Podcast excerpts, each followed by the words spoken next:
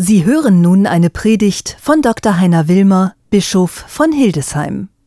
Liebe Schwestern, liebe Brüder, gestern haben wir Abschied genommen an den Bildschirmen, vielleicht gestern Vormittag von unserem verstorbenen emeritierten Papst Benedikt XVI. Und einige von Ihnen waren gestern Abend vielleicht auch hier im Dom, als wir hier für das Bistum Hildesheim das Requiem gefeiert haben. Für mich persönlich ist und war Papst Benedikt einer der herausragendsten Theologen des 20. und 21. Jahrhunderts. Er war ein großer Beter und ein sehr feinfühliger, feinsinniger Mensch, auch musisch und poetisch hochbegabt. 1968 hat er ein Buch geschrieben, das stumpf ein Bestseller wurde mit dem Titel Einführung ins Christentum. Viele von Ihnen, die Theologie studiert haben, werden es kennen. Es ist in unzähligen Auflagen erschienen, in vielen Sprachen übersetzt. Er widmet dieses Buch seinen Hörerinnen und Hörern in Münster, Tübingen, Bonn und Freising. Ganz zu Beginn das ist sozusagen die Perspektive, aus der heraus er dieses Buch schreibt, nimmt er Bezug auf den dänischen Philosophen Sören Kierkegaard. Kurz zum Hintergrund. Kierkegaard lebt in der Zeit von 1813 bis 1855 in einer Zeit, die schwierig war nach den Befreiungskriegen in Europa, Befreiung von der napoleonischen Besatzung, eine Zeit mit großer Hungersnot.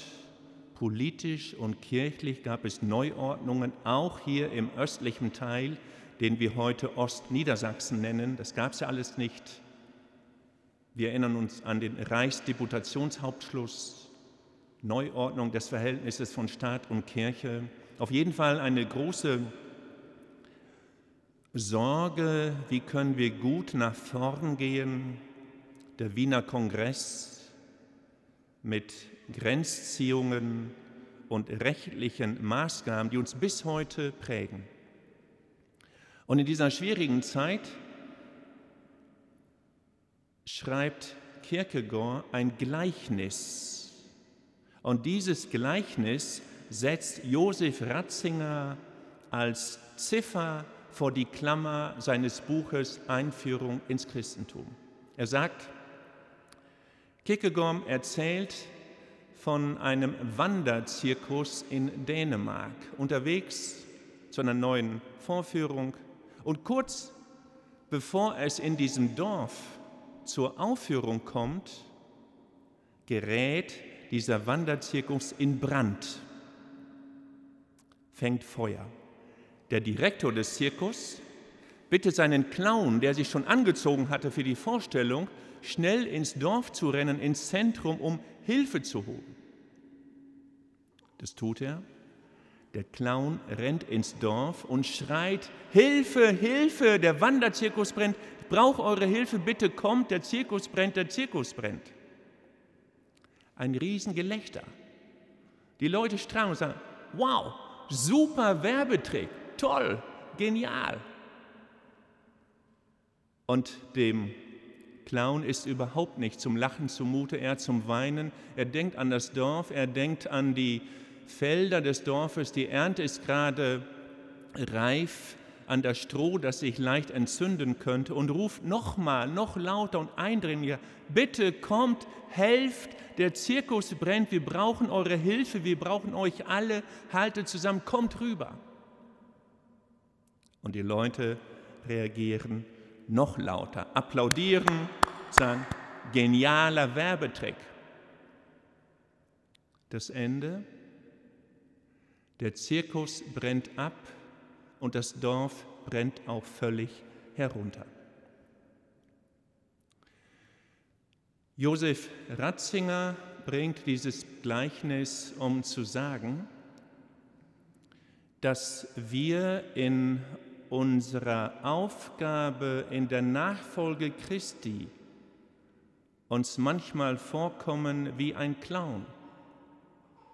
Man glaubt uns nicht, wir wirken irgendwie komisch, wie aus der Zeit verfallen, so als würden wir irgendwie spezielle Werbetricks nutzen, um die Menschen zu etwas zu bewegen, das sie irgendwie nicht richtig einsehen oder verstehen können. Und wir werden nicht ernst genommen. Ein Gefühl, das nicht schön ist.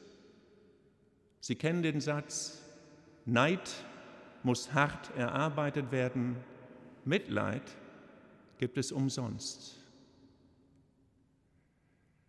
Die Zeit in der katholischen Kirche, jetzt bleibe ich mal speziell bei der katholischen Kirche, ich weiß, hier sind ja auch evangelische Mitarbeiterinnen und Mitarbeiter, für die ich und wir alle sehr dankbar sind und ich freue mich über das gute ökumenische Verhältnis, aber mit Blick auf die sexualisierte Gewalt in der Kirche bleibe ich jetzt mal in der katholischen Kirche. Ich weiß, dass es auch für Sie nicht leicht ist, in dieser Zeit zur Kirche zu stehen. Als Mitarbeiterin, als Mitarbeiter, als Ordensschwester, als Priester, als Diakon, als gläubige Christin, Christ, doch nicht nur Ja zu sagen zum Glauben an Jesus Christus, sondern auch Ja zu sagen zu unserer großen Gemeinschaft, die wir Kirche nennen, die eben nicht nur irgendwie so ein Kopf ist, Bischof von mir aus und ein paar Hauptverantwortliche. Nein, Kirche sind wir alle.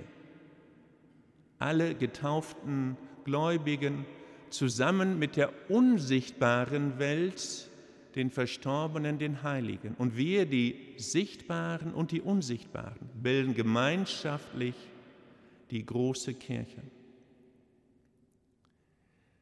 Nochmal zurück zur sexualisierten Gewalt und zum kafkaesken, dantesken und clownesken in unserer Kirche. Ich weiß, dass manche von Ihnen zu Hause ein Gespräch führen mit ihren Kindern, die sagen, Papa, Mama, du in der Kirche? Ich kann das nicht. Ich schäme mich. Ich mag meinen Freundinnen und Freunden nicht erzählen, wo du bist. Ich weiß, dass einige von ihnen damit sehr ringen.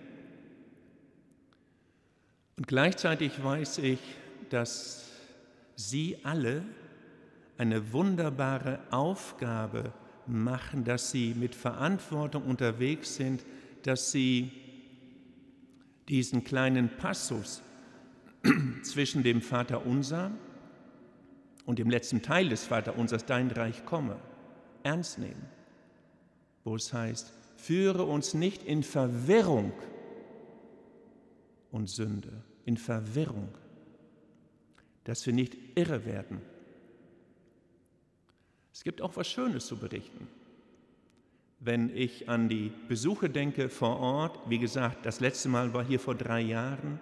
In der Zeit war ich persönlich massiv zur Visitation unterwegs im Großraum Hannover, im letzten Herbst in Pferden. Die beiden Weihbischöfe, Nikolaus Schwertfeger und Heinz-Günther Bongartz, noch stärker als ich im Bistum. Auch dafür bin ich sehr dankbar